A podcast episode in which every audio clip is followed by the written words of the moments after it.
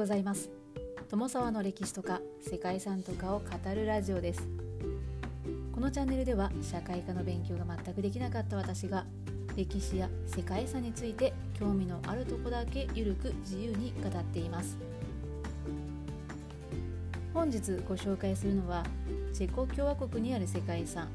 オロモウツの三位一体記念柱です。記念柱ということでつまりは柱ですね。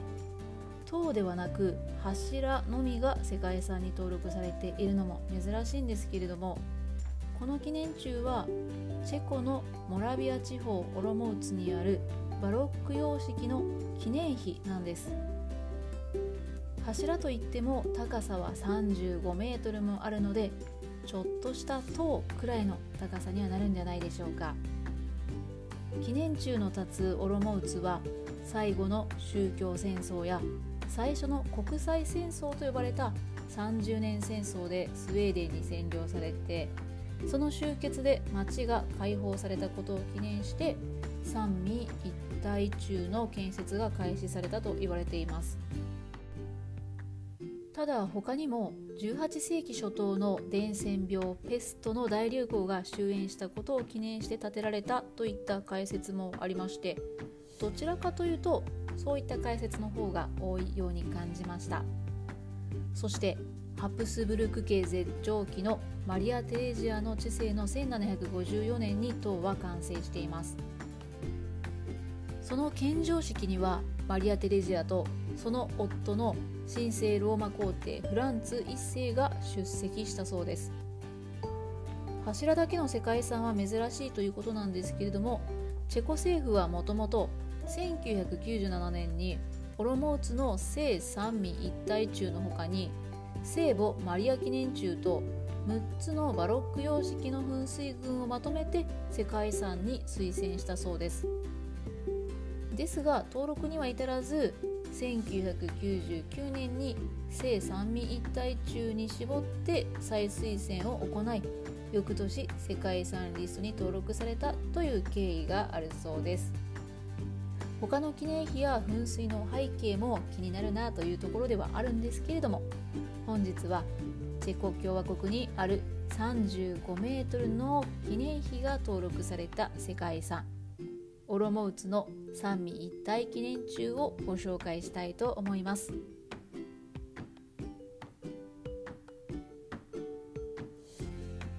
この番組はコーヒー沼で泥遊びパーソナリティ翔平さんを応援しています。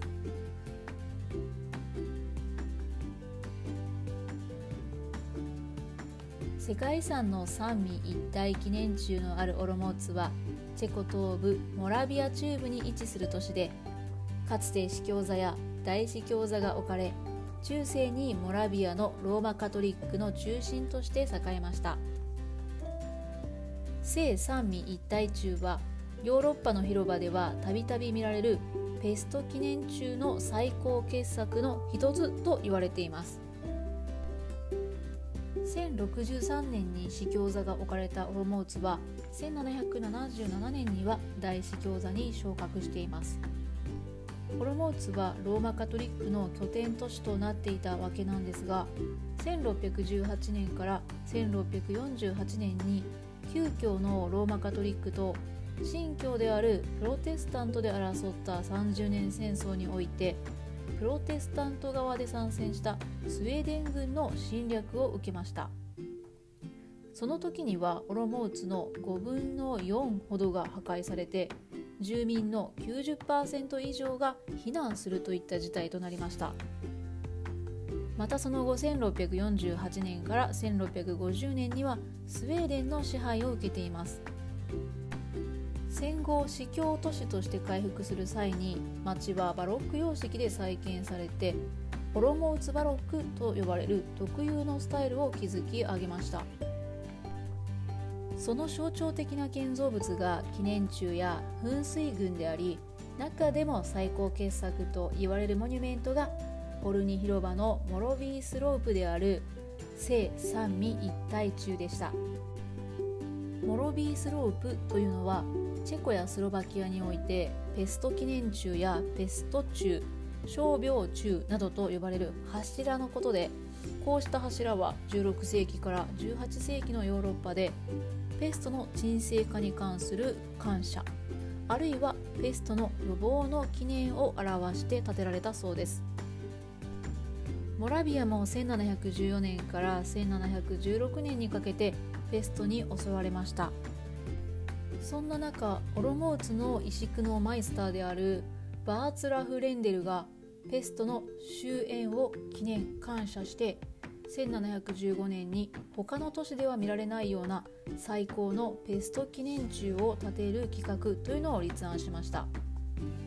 翌年議会で承認されて1717年にプロジェクトが始動しレンデルが自身のライフワークとして資金調達から設計建設までのほとんどを手掛けたそうです。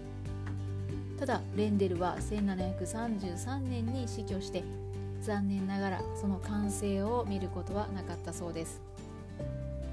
ですがなんと彼の遺言で彼の財産のほとんどは町に寄贈されてこの記念柱の制作に費やされたそうです。そしてこの記念碑が完成すると1754年に神聖ローマ皇帝フランツ1世とオーストリア大公でボヘミア・ハンガリー王であるマリア・テレジアの夫妻を招いて封建されたそうです。地元ロモーツやモラビア出身の建築家彫刻家らによって制作された聖三味一体中はすぐに町の住民の誇りとなりました。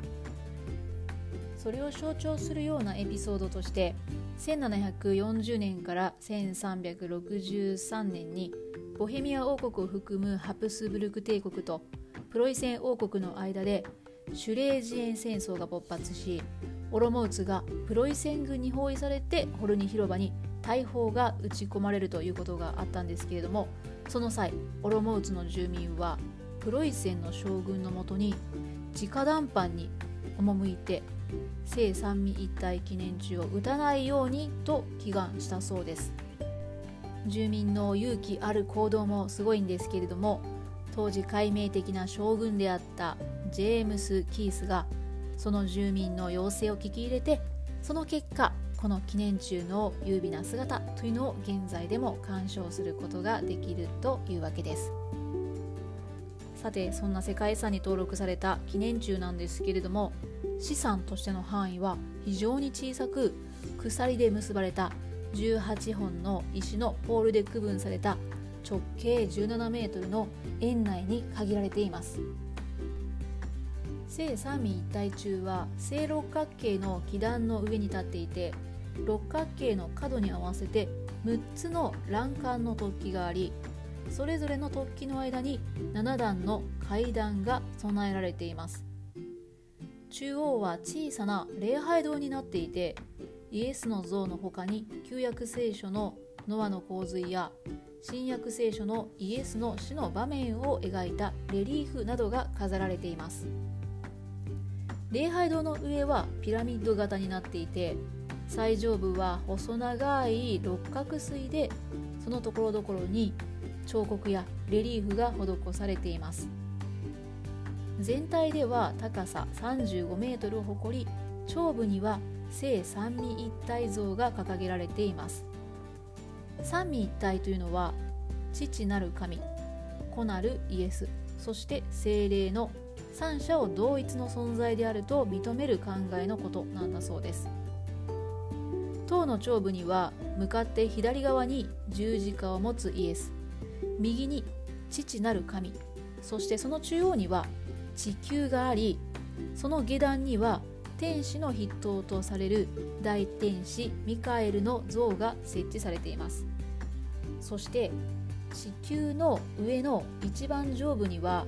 精霊を示している光り輝く鳩の装飾が施されています。そして三位一体像の下部の柱の中央には聖母マリアの飛翔天像が飾られていて2人の天使が聖母マリアを支えています。自ら天に昇ったイエスに対して神ではないマリアというのは自らの力だけでは昇天できないので飛翔点っていう風に言われるそうです。はい。飛翔点って今までずっと何気なく言ったんですけどそんな意味があったんですね。柱の下部にもたくさんの彫刻と装飾が施されていて本当に素晴らしいんですけれども全てを解説するには少し多すぎますので本日の解説はここまでとしたいと思います。聖三位一体中はバロック期の中央ヨーロッパの宗教的信仰を示す特徴的な資料でありこのオロモウツの三位一体記念中は中央ヨーロッパのバロック芸術表現の頂点に立つ卓越した作品としてその価値が評価されています。そして完成直後から地元の誇りでその形状と外観は当初のデザインから一切の変更が加えられていないそうで精神性も高いレベルで保持されている貴重な世界遺産となっています。ということで本日はチェコ共和国にある世界遺産オロモウツの三位一体記念中をご紹介しました。最後までご清聴いただきましてありがとうございます。では皆様本日も素敵な一日をお過ごしくださいね。友沢でした。